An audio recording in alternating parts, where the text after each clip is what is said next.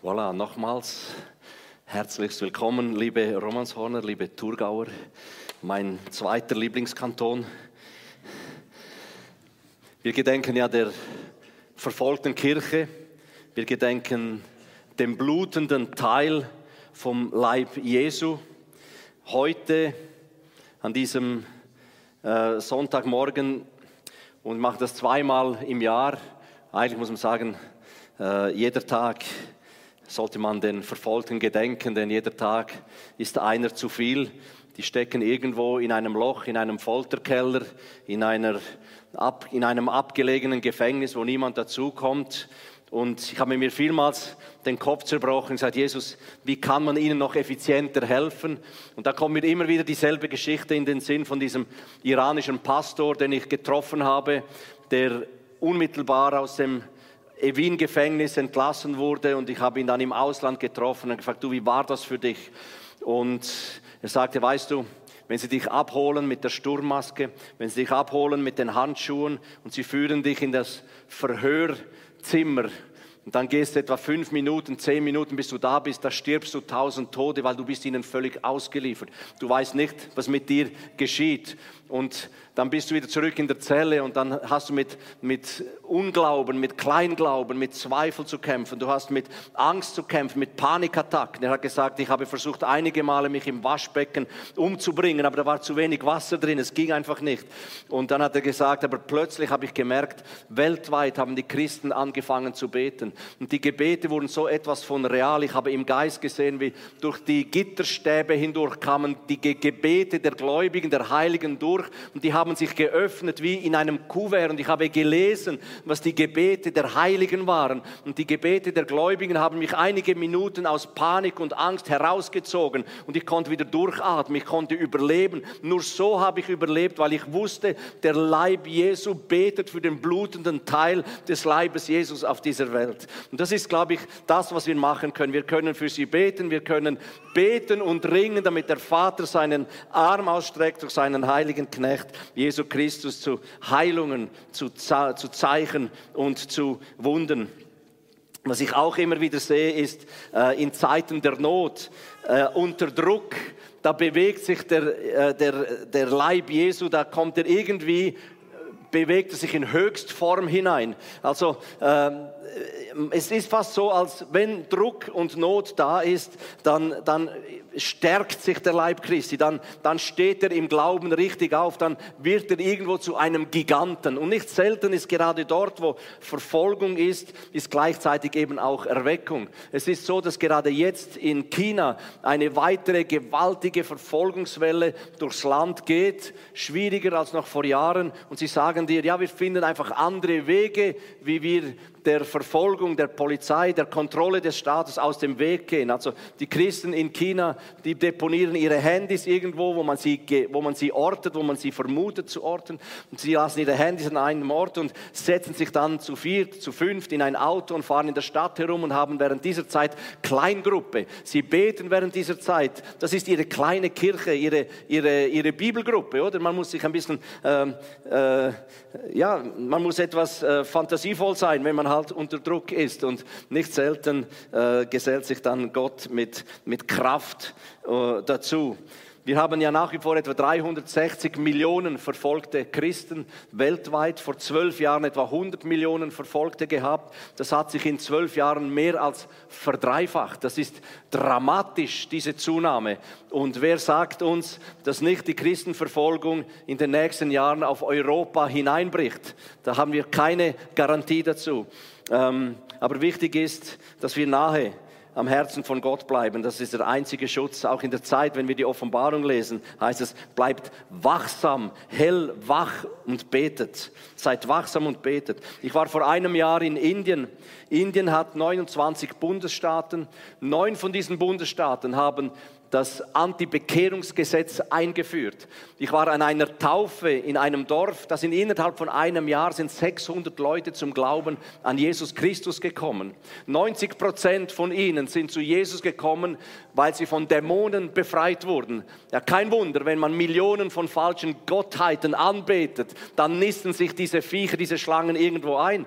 Und dann kommt ein einfacher Christ und betet für einen Mann, der 18 Männer spitalreif geschlagen geschlagen hat. Und dann denken die Einwohner von diesem Dorf, ja, wenn, wenn es möglich ist, dass ein kleiner, schmächtiger Pastor diesen zwei Meter Riesen, der 18 Leute verhauen hat, wenn der für den betet und der wird frei, dann muss doch irgendwo eine Kraft dahinter sein, die größer ist als unsere Millionen von Gottheiten. Und so hat sich nah dies nah das ganze Dorf bekehrt. Und dann stehen wir da und stehen sie in Schlange und lassen sich taufen. Und dann stehen sie im Wasser drin und bekommen so eine Urkunde. Da müssen Sie die Urkunde unterschreiben. Ich lasse mich freiwillig taufen. Niemand hat mich dazu gezwungen. Ich mache es aus freien Stücken. Weil falls einer rückfällig wird und zu den Behörden geht und sagt, du, der hat mich dann überschwatzt, der hat mich überredet, mich taufen zu lassen, der hat mich quasi gezwungen, mich zu bekehren, dann kommt ein Pastor, da kommt ein Leiter zehn Jahre ins Gefängnis in Indien. Wohlverstanden ein moderner Staat, wo man denkt, unterdessen seit April ja das größte Land äh, bevölkerungsmäßig auf dieser Welt ist. Ich habe da draußen habe ich äh, Heftchen sieben Tage Gebet und Beten für die verfolgten Christen. Gerade jetzt Indien, der Hindi-Belt, der nördliche Teil in Indien, das ist dort, wo der Leib Jesu besonders leidet und besonders blutet. Ich lese äh, aus diesem Heftchen hervor, zum Beispiel, besonders aggressiv ist die Christenverfolgung im Bundesstaat Chhattisgarh. Davon betroffen sind die Siedlungsgebiete verschiedener Stämme in den Wäldern. Zu Beginn dieses Jahres wurden bekannt, dass rund 250 Mitglieder des Adivasi-Stamms, darunter Babys, Kleinkinder, Frauen und ältere Menschen von anderen Dorfbewohnern verprügelt und teilweise schwer verletzt und mit leeren Händen in die Wildnis vertrieben wurden. Viele wurden nackt ausgezogen und in den Dschungel getrieben, ohne nichts, weil sich ihre Familien zu Jesus Christus bekennen. Unter den Augen der Polizei wird in Indien, werden Gottesdienste, werden gestürmt, Leute kommen rein, äh, die, äh, da gibt es politische Parteien, die werden, offizielle politische Parteien, die dulden es nicht, wenn Christen sich versammeln. Da werden die Christen an den Haaren aus den Gottesdiensträumlichkeiten gezogen werden, mit Eisenstangen werden sie verhauen, verbrühen, kommen ins Gefängnis. Menschen werden gesteinigt im 21. Jahrhundert. Man stelle sich sowas vor, oder? Und diese Leute brauchen dein Gebet. Diese Leute brauchen das Gebet, das wirklich Gottes Himmel in Bewegung bringt und, äh, und Trost zu den Leuten, die sonst einfach gar nichts haben. Ah, wir versuchen immer wieder so rasch wie möglich einzugreifen und zu helfen, aber das ist halt immer wieder äh, nicht immer ganz einfach, je nachdem, in welcher Region sie sind und wo die Menschen äh, gefangen gehalten werden. Ich möchte so ein bisschen die Brücke machen zu, zum Gebet. Das ist eigentlich das, was, was mich fasziniert wie man in Zeiten der Not beten kann und beten muss. Und ich glaube, wir können von Profis, von Glaubenskoryphäen lernen, die in der Bibel sind, wie die gebetet haben unter tiefster Not, in größtem Druck, wie zum Beispiel der Jesaja, der ja der königliche Prophet über 50 Jahren war, der ein Mann war, der zu Zeiten von bösen Königen die Könige beraten musste, quasi immer mit einem Fuß im Grab war, mit dem anderen Fuß war er noch lebendig, oder? Der letzte König, der Manasse, hat dann den Jesaja entzweien lassen. Es waren Zeiten der Not, der Armut, des Hungers, der Krankheit, des Götzendienertums, der Bürgerkriege und von außen war noch die assyrische Macht, wahrscheinlich die brutalste die brutalste Macht, die je auf Erden gelebt hat, die, die da draußen war und immer wieder auf Israel und Juda hereinfallen wollte. Und dann kommt dieser Mann und fängt ein Gebet an zu beten, wo ich merke, in der verfolgten Kirche, da beten sie häufig ähnlich, weil der Druck vergleichbar ist. Dieses Gebet aus Jesaja 64, 1 bis 3. Ach, dass du die Himmel zerrissest und herabführest. Ein Gebet aus tiefstem, tiefstem, innerstem Herzen heraus dass die Berge vor dir zerschmelzen und er betet aus diesem Grund, weil er weiß, meinem Gott ist es möglich, er kann es machen, er kann die Himmel zerreißen, er kann herunterkommen, wie Feuer reisig entzündet und Wasser sieden macht, um deinen Namen, deinen Feinden kundzutun, dass die Heiden vor dir erzittern müssten, indem du furchtbar eingriffest. Ja, das ist doch das, was wir Christen wollen, dass der Herr in dieser Not, die herrscht, furchtbar eingreift, unerwartet plötzlich herabführest, dass vor deinem Angesicht die Berge zerschmelzen. Und jetzt kommt eigentlich äh, die Quintessenz. Wieso betet er so? Die Motivation aus dem Herzen von Jesaja ist, denn von Ewigkeit her hat man nie gehört, nie vernommen, hat kein Auge es gesehen, dass ein Gott tätig war für die, welche auf ihn warten, außer dir allein. Die Motivation von Jesaja war, in der ganzen Not, die herrscht, will ich nicht mein Augenmerk in erster Linie auf die Not haben, sondern ich möchte, dass in der ganzen Not mein Schöpfer, mein Gott sich verherrlicht und den Menschen sichtbar erweist. Es gibt eine andere Glaubenskoryphäe, die mir gefällt, die uns gefällt. Das ist der David, der König David im Psalm 18, Vers 7. Da mir Angst ward, rief ich, in anderen Übersetzungen heißt es, da schrie ich zum Herrn ich rufe ihn an, ich rief ihn an und er hörte mich in seinem Heiligtum.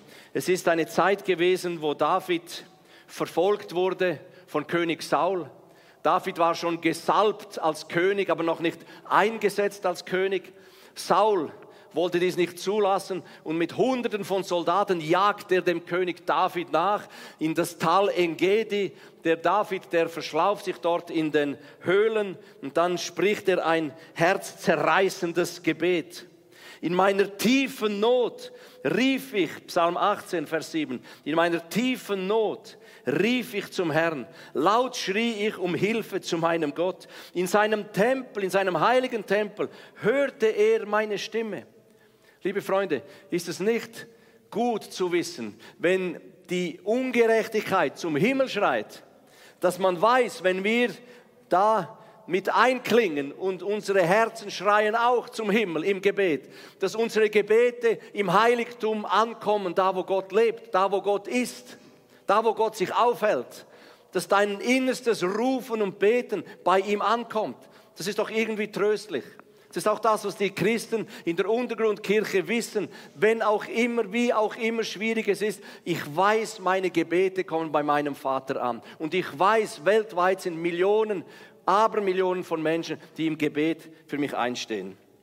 Und jetzt, als dieser König David so richtig am Rufen ist in dieser Not, da heißt in Vers 8, da ging ein Grollen und Beben durch die Erde. Erdstöße erschütterten die Fundamente der Berge. Sie erzitterten und erbebten, denn der Herr geriet in Zorn. Über 200 Mal in der Bibel kommt vor, dass der Herr in Zorn gerät. Ja, er kommt nicht in Zorn wegen unseren Schwierigkeiten oder unseren äh, Sünden. Nein, er kommt in Zorn wegen der Ungerechtigkeit, die zum Himmel schreit.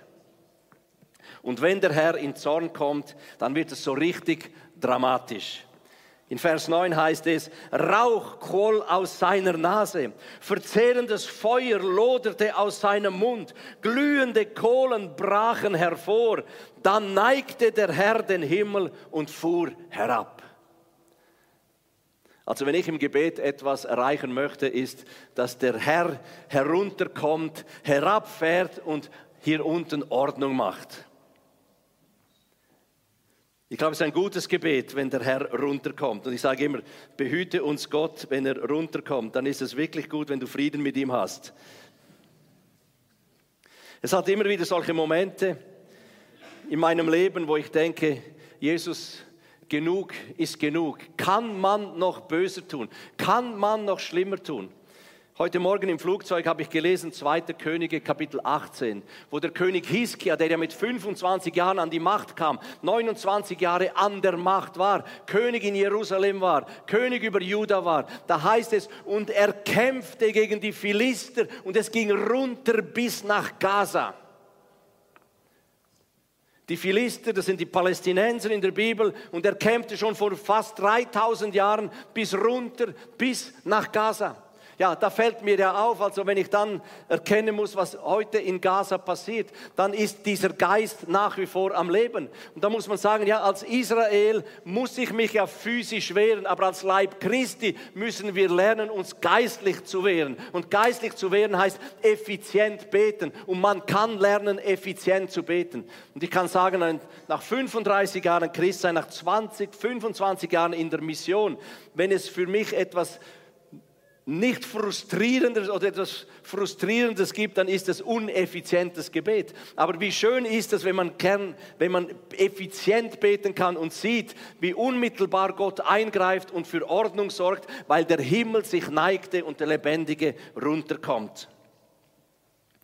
Ich war vor sieben Jahren, war ich in, äh, in, in, äh, wo war es, in Griechenland, da war meine meine Tochter ist heute äh, zwölf Jahre alt, da war sie fünf Jahre alt und ich war da auf dem Liegestuhl und ich habe ihr zugeschaut und dann hatte sie, dieser kleine Zwerg hatte so einen langen Stock in der Hand und dann steht sie so am Ufer unten und streckt den Stock so aufs Meer hinaus und dann mit beiden Händen und dann mit der anderen Hand.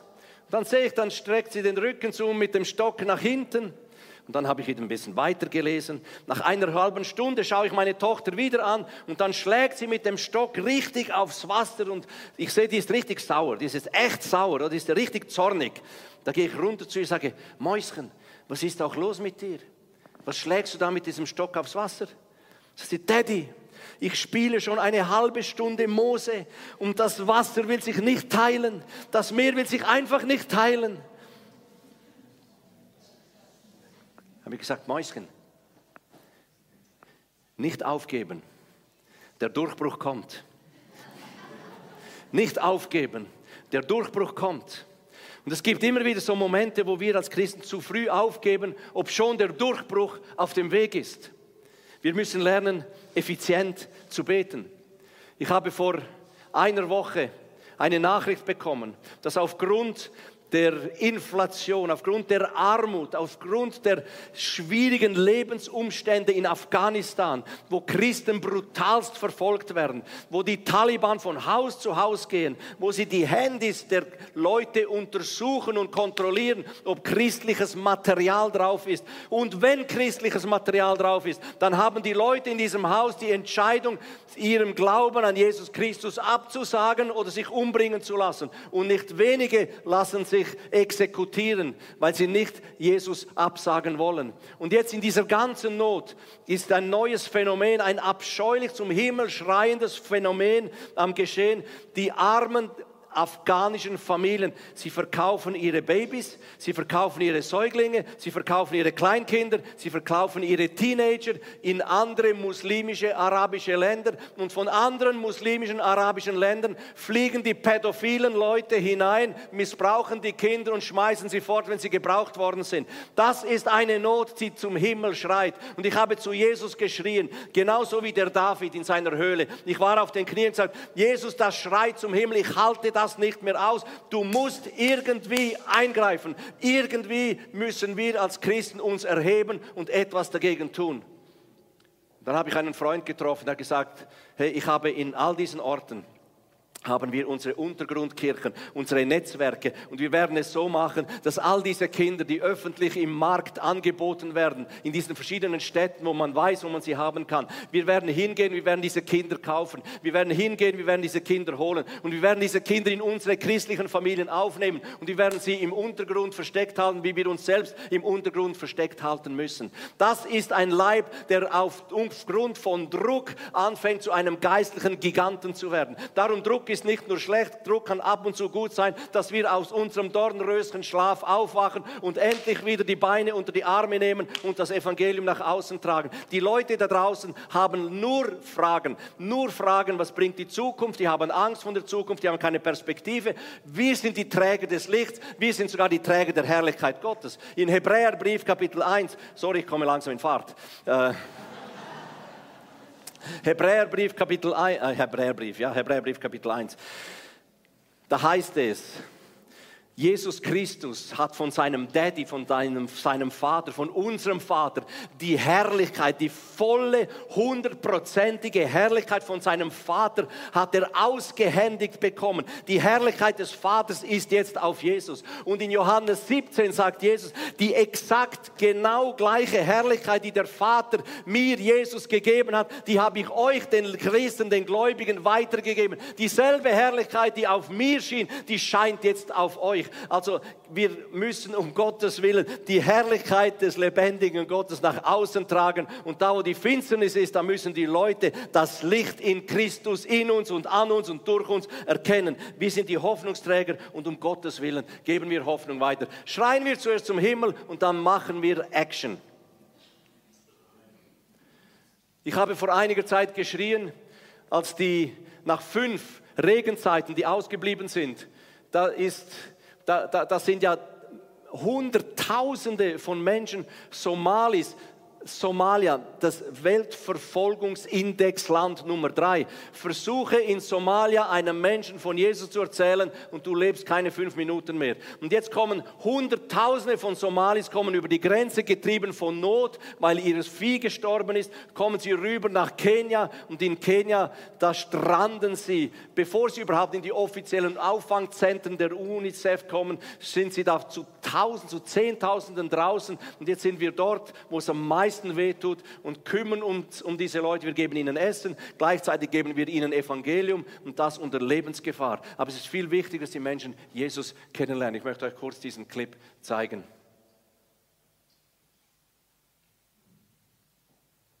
Wenn er dann kommt.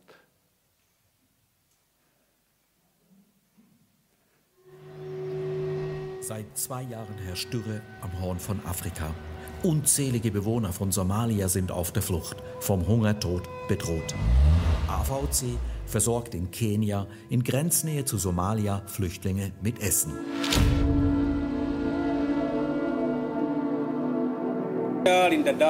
Hier in Dabab haben wir drei große Camps für Flüchtlinge aus Somalia, jedes für rund 100.000 Menschen. Von der Grenze bis hierher legen die Leute 90 Kilometer zu Fuß zurück. Sie dürfen das Camp aber nicht betreten, weil es vom UNHCR kontrolliert wird. Zurzeit warten außerhalb der Camps 40.000 Flüchtlinge sechs Monate und länger auf ihre Registrierung. Es gibt kein Essen für sie, kein Wasser, keine sanitären Anlagen. Ich verließ mein Dorf wegen der katastrophalen Verhältnisse und wegen des Hungers. Ich besaß Ziegen, Kühe und Esel. Wir dachten, hier werden wir gerettet. Aber das ist nicht so. Wir haben kein Dach über dem Kopf, keine Matratzen, keine Kleider und auch kein Essen. Wegen der Dürre kamen wir als Gruppe von acht Familien hierher. Wir brauchten zehn Tage. Alle unsere Tiere sind verendet und einige unserer Kinder sind unterwegs gestorben. Die Schicksale der Flüchtlinge erschüttern das Herz. Sie haben kein Essen, keine Gesundheitsversorgung und kein Geld, leben in erbärmlichen Hütten. AVC kümmert sich um diese Leute. Wir besuchen Flüchtlinge, machen ihnen Mut. In der improvisierten Feldküche wird zurzeit für hunderte Menschen gekocht. Wir leisten humanitäre Hilfe in Form von einer Mahlzeit pro Tag. Wir versorgen die Schwächsten, vor allem auch Kinder.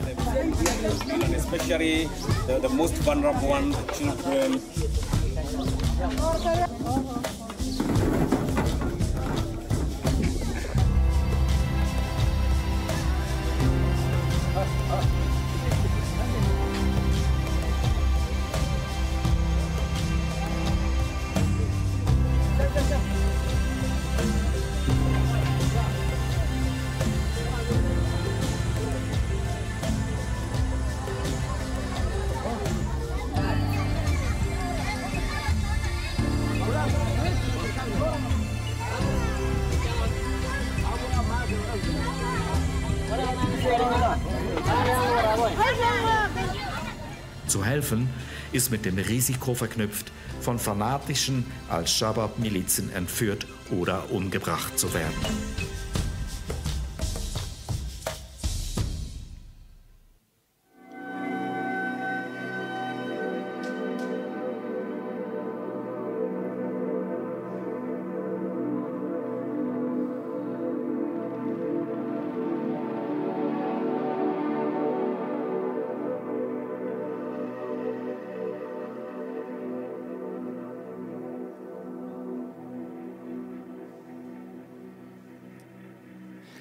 Als wir von dieser Not hörten und angefangen haben, so innerlich zu schreien, ist eine Türe aufgegangen. Wir haben in einem äh, christlichen äh, Polizeistation haben sie uns Unterschlupf gegeben. Jetzt gehen unsere Teams von dort mit Essen, mit Küche und mit Evangelium, schwer bewaffnet, begleitet von äh, den Polizisten da in diese Flüchtlingscamps und äh, bringen den Leuten humanitäre Hilfe, physisches Futter und auch geistliches Futter.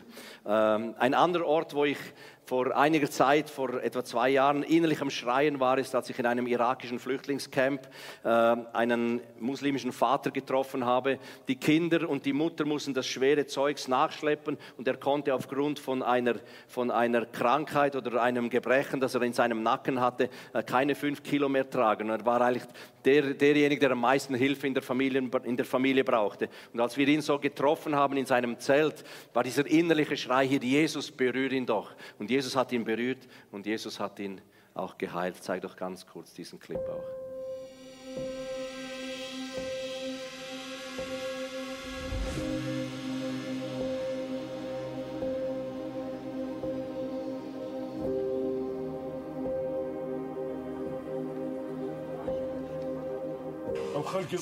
Sie bombardieren Kinder und Frauen, erlauben es die Menschenrechte, Frauen und Kinder zu bombardieren und tausende Unschuldige mit Phosphor zu töten? Alle sind von hier weggelaufen. Geplant ist, uns Kurden zu vertreiben, uns zu vernichten. Wir führten ein friedliches Leben, zusammen mit Arabern und Christen.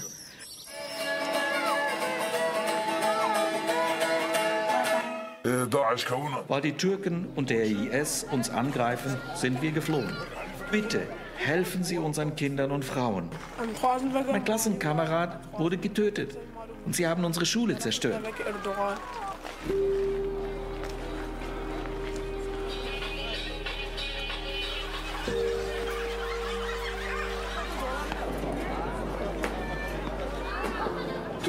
Wir sind vertrieben und haben keinen Ort, um zu leben, kein Geld, um die Miete zu bezahlen.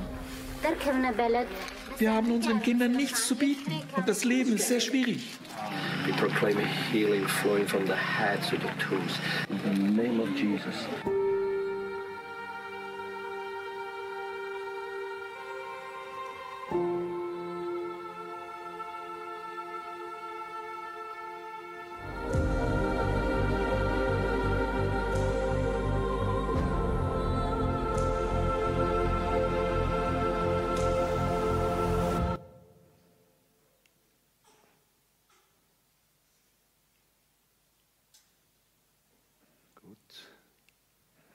Dafür habe ich jetzt leider keine Zeit. Äh, das ist ein anderes so Gebetserlebnis, eine Gebetserhörung, die wir vor Jahren gemacht haben, als die kurdische Hauptstadt Afrin äh, drauf und dran wurde, gewesen ist, äh, vom Ausland her bombardiert zu werden. Man hat den Kurden in dieser Hauptstadt gesagt, wir geben euch äh, zwei 48 Stunden Zeit, um die Stadt zu verlassen und dann werden wir sie bombardieren. Dann haben wir so einen Gebetsaufruf gemacht. Millionen von Christen haben angefangen zu beten. Der Vater hat seinen Arm ausgestreckt durch seinen heiligen Knecht Jesus Christus zu Heilung, zu Zeichen, zu Wunden. Und effektiv, bevor die Panzer äh, in Richtung Afrin unterwegs waren, hat es angefangen, intensiv zu regnen. Also die Panzer sind im Schlamm stecken geblieben. Dann ist ein mächtiger Nebel aufgekommen und die Flugzeuge konnten nicht fliegen, konnten nicht bombardieren. Das hat drei Tage angehalten, bis die letzten Familien Afrin verlassen haben, nach Aleppo oder nach Kobane gekommen sind. Als alle in Sicherheit waren, hat sich der Nebel verzogen und die Flugzeuge konnten wieder fliegen, aber es war dann schon zu spät. Das ist auch Management by Heaven. Das geschieht, wenn man eben wie David äh, von Herzen zum Himmel ruft und sagt, Herr, greif doch bitte ein. Für diese Männer haben wir auch gebetet, ein ganzes Jahr lang, von Januar bis Dezember 21. Dann hat der äh, Mario, unser Mitarbeiter, hat eine Gebetsnacht mit einer Gemeinde organisiert und sie haben eine ganze Nacht lang für diese iranischen Gefangenen äh, gebetet, äh, die zu Unrecht äh, ins Gefängnis gesteckt wurden. Und am nächsten Tag sind alle auf einmal freigekommen. Das ist auch die Kraft des Gebetes. Dieses äh, unaufhörliche Dranbleiben und nicht zweifeln, wenn wir nicht sofort die Resultate sehen. Ich möchte euch kurz drei Worte weitergeben, die das Gebetsleben revolutionieren. Äh, das Wort Gebet aus dem Hebräischen besteht aus zwei Wortwurzeln. Und die erste Wortwurzel, das ist das Wort auf Hebräisch Tefilach. Und das heißt so gut wie vor Gott ausbreiten, analysieren oder ein Urteil fällen. Und äh, ab und zu, vielleicht ist das Deformation professionell, wenn man so lange Jahre Christ ist und man hört den Christen zu, wie sie beten, dann denke ich ab und zu, würde ich, wenn ich Gott wäre, würde ich jetzt dieses Gebet hören oder nicht? Naja, das, äh, Gott muss ja dann schlussendlich entscheiden. Aber ab und zu denke ich, wir Schweizer, wir sind dermaßen gut um die Nöte, also die Berge, die Berge in der Bibel sind ja die Nöte. Wir können so gut die Berge beschreiben, wir können sie umkreisen, wir können sie besteigen, wir wissen, wie viel Kubikmeter diese Berge, diese Nöte haben, wir wissen, wie viele Tunnels man durchmachen kann. Aber, aber können wir effizient wie nach Markus 11 die Berge angehen und im tiefsten Punkt des Meeres versenken, wie es die Bibel von uns verlangt. Ich denke, wenn wir so die Prinzipien nehmen, wie die Koryphäen, die Glaubenskoryphäen in der Bibel gebetet haben, ja, dann kann man effizient beten. Ähm, das ist dann eben ein ich breite mal die Not vor Gott aus. Ich mache mir Gedanken, ich nehme das Wort Gottes zur Hilfe und ich analysiere die Situation und ich treffe schlussendlich ein Urteil, was ist vor Gott richtig und was ist vor Gott falsch. Und wenn ich das gemacht habe, dann gehe ich zur zweiten Wortwurzel über und das ist dann das Wort Palil, das heißt der Richter, Pelila, die Entscheidung oder Pelili, nach einer Entscheidung den Richter rufen. Mit anderen Worten, nachdem ich ausgebreitet habe, nachdem ich mit Gott die Situation diskutiert habe, dann kommt Time for Action. Und Time for Action ist dann eben das zusammenbringen, was in Brüche ging oder harmonisieren, das krumme Grad bringen, Ordnung hineinbringen, biblische, göttliche Ordnung hineinbringen, das, was außer Rand und Band gekommen ist. Und die Geschichte vom König Hiskia, damit möchte ich dann auch schon ziemlich schließen, die Geschichte von Sanherib, dem König von Assyrien, diesem brutalen König, der den Hiskia und sein Volk wie eine Zitrone ausgequetscht hat. Der hat ja zentnerweise Gold und Silber von Jerusalem abtransportieren lassen als Steuergeld. Am Schluss war die Last dermaßen groß, dass König Hiskia, dieser gute König, die Tore, die großen vergoldeten Tore des Tempels ausgehängt hat. Sie haben es dem König Sanherib übergeben und das Ganze ist nach Assyrien abtransportiert worden. Und dann wollte er natürlich noch mehr. Und irgendwann hat der König Hiskia gesagt, ich kann nicht mehr, ich kann nicht mehr zahlen. Und dann hat der König Sanherib zwei Boten geschickt. Die zwei Boten haben dem König Hiskia gesagt, schau, du hast zwei Möglichkeiten. Entweder du bezahlst oder äh, und du kommst zu, du zahlst deine die Taxen oder wir belagen dich mit 185.000 Mann, wir führen dich äh, ins, äh, in die Sklaverei zu uns nach Hause oder wir hungern dich aus und wir machen dich dem Erdboden gleich. Und dann ist interessant, als die Boten mit der Schrift von Sanherib kamen, wie hat König Hiskia reagiert? Folgendermaßen. Das erste, was er gemacht hat, ist, er hat, wie es eben Tefilach in der Bibel heißt, im Hebräer, er hat es zuerst vor Gott ausgebreitet. Er hat nicht geklagt, wie böse der Sanherib ist. Er hat nicht gesagt, was das für ein schlimmer Schurke ist. Er hat nicht gesagt, dass man uns doch das Leben nehmen möchte. Nein, er hat gesagt, als nun Hiskia den Brief aus der Hand der Boten empfangen und gelesen hatte, ging er zum Hause des Herrn hinauf und Hiskia breitete ihn aus vor dem Herrn. Zuerst hat Hiskia den Brief der Boten von Sanherib mit Gott besprochen. Was meinst du dazu, Gott? Was ist deine Meinung dazu? Nicht, was ist mein Gefühl? Nein, was ist deine Meinung zu diesem Problem, zu diesem Berg? Und dann kam das Urteil. Sanherib hat Gott lächerlich gemacht. Vers 16. Herr, neige dein Ohr und höre, tue deine Augen auf, o Herr, und siehe, vernimm die Worte Sanheribs, der hierher gesandt hat, den lebendigen Gott zu schmähen. Das war das Urteil des Sanheribs. Er hat gesagt, das Hauptproblem von diesem ganzen Zeugs ist, dass Sanherib den lebendigen Gott geschmäht hat und lächerlich gemacht hat. Und dann kommt es zur zweiten Wortwurzel, Pelila, Pelili. Da heißt es, die Entscheidung in Vers 19 war, nun aber Herr, unser Gott, hilf uns doch aus seiner Hand, damit alle Königreiche auf Erden erkennen, dass du Herr allein Gott bist. Und jetzt kommt es in Vers 20 eben Time for Action. Da sandte Jesaja, der Sohn des Amos, zu Hiskia und ließ ihm sagen: So spricht der Herr, der Gott Israels: Was du wegen Sanheribs, des Königs von Assyrien, zu mir gebetet hast, das habe ich gehört. Und kurz darauf haben die Söhne Sanheribs ihren Vater umgebracht. Und das Urteil wurde gesprochen und der König in Sanher, des König von Assyrien wurde abgesetzt. Und immer wieder, wenn ich da unterwegs bin, versuche ich mich bei den Nöten, die sich mir zeigen, äh, nicht in erster Linie auf die Gefühle zu stützen, sondern ich breite das mal bei Gott aus. Ich bespreche das mit ihm. Warte auf die Analyse, auf das Urteil und dann suche ich mir die Antwort aus der Bibel. Und wenn ich die Antwort aus der Bibel gefunden habe, dann fange ich das an zu beten, was die Bibel mir geantwortet hat. Ich möchte mit einem Zeugnis kurz schließen. Vor einigen Jahren hat eine Mutter aus dem Engadin mir angerufen. Sie war in Scheidung mit ihrem Mann und der 13-jährige Sohn, der hat diese ganze Spannung zu Hause nicht mehr ausgehalten. Und die, die, das, es war für ihn, wie gesagt, unaushaltbar. Und er ging zum Giftschrank der Großmutter und er hat da eine Flasche Nagellackentferner genommen und hat angefangen, das zu trinken. Dieser kleine Körper ist kollabiert, dann ist die Rege gekommen, sie haben den kleinen Jungen äh, ins Kantonsspital äh, nach Chur gebracht und dann ruft die Mutter mir an und sagt, es ist etwas Schlimmes passiert, sag du mir, was wir tun sollen. Und dann denke ich, ja, was, was sagst du, wenn jemand sagt, was sollen wir tun? Der Kleine liegt im Spital und die Ärzte sagen, äh, wenn er die nächsten sieben Stunden überlebt, dann hat er große Chancen, weiter am Leben zu bleiben, aber kann auch in den nächsten sieben Stunden sterben. Und dann bist du da und du denkst, Jesus, was soll ich ihr auch nur sagen? Und dann bist du da und betest und versuchst mal das Ganze zu analysieren, nicht sofort aus dem Bauch heraus irgendetwas zu sagen oder zu machen. Und so in dieser Analyse drin, in diesem Analysieren, diesem Ausbreiten vor Gott, Gott, in diesem Ringen vor Gott. Und Gott sei Dank hat die Mutter während zehn Minuten geweint. So konnte ich zehn Minuten lang Fragen analysieren und dann das vor Gott ausbreiten. Und dann fängt der Heilige Geist an zu reden und sagt, was ist geschehen, als dieser Junge neun Jahre alt war? Und ich denke, Mann, Jesus, ich bin dermaßen unter Stress, ich weiß nicht mal, was gestern gewesen ist. Was soll ich wissen, was, vor, was war, als er neun Jahre alt war?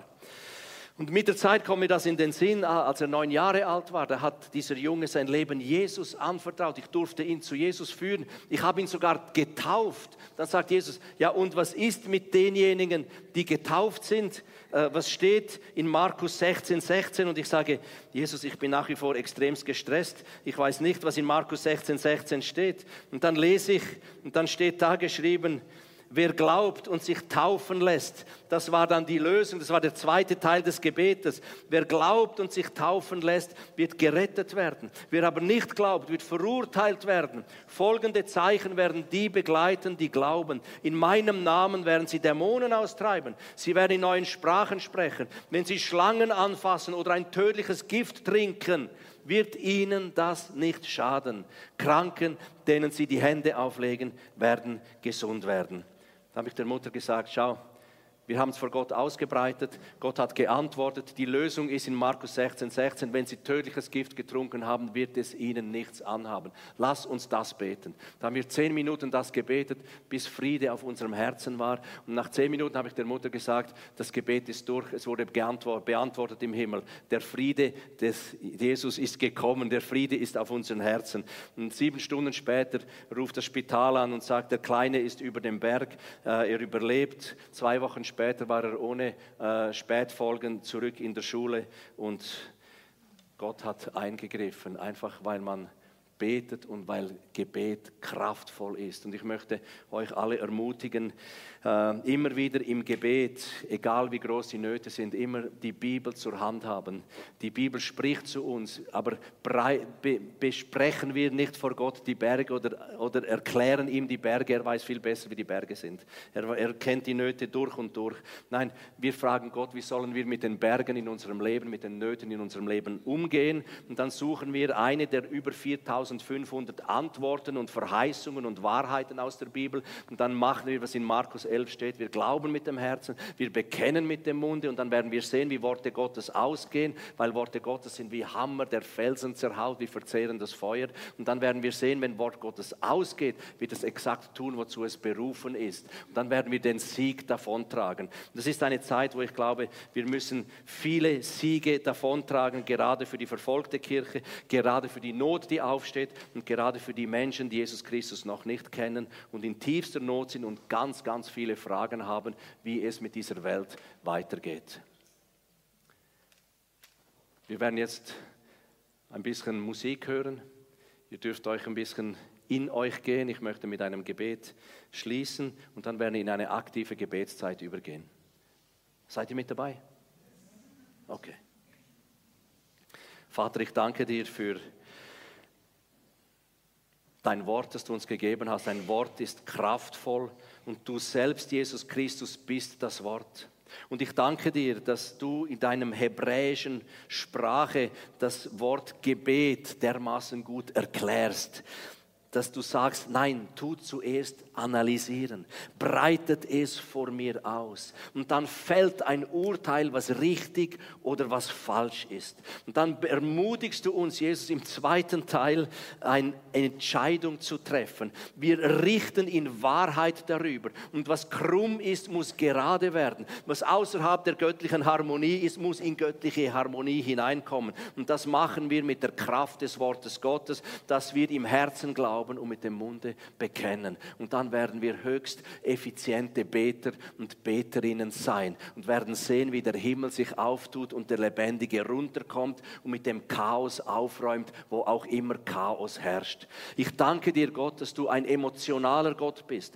Ich danke dir, Gott, dass du ein Gott bist, der auch zornig werden kann über den Ungerechtigkeiten dieser Welt, die zum Himmel schreien. Und ich danke dir, Jesus, dass wenn auch immer wir in dieses Schreien Einklang, Einklingen, einklinken, uns im Gebet einklinken, Herr, dann gibst du uns auch Lösung. Und ich danke dir für diese Lösung, gerade was Afghanistan angeht. Mein Herz blutet, mein Herz weint über dieser Ungerechtigkeit, über diese Schweinerei, über, dieser, über diesen pädophilen, perversen Kräfte, die sich die Not der Menschen zugunsten machen und die kleinen Kinder gebrauchen, missbrauchen, fortschmeißen. Und Herr, lass uns gerade hier als Leib Christi aufstehen und im Gebet dagegen wirken in Jesu Namen. Und lass uns praktisch in diesen Untergrundkirchen so Auf Auffangstätten sein für diese Teenager, für diese Kleinkinder, für diese Säuglinge. Herr, Dein Herz blutet, unser Herz blutet, aber wir danken dir, dass du uns hilfst, da Lösung zu finden. In Jesu Namen. Amen.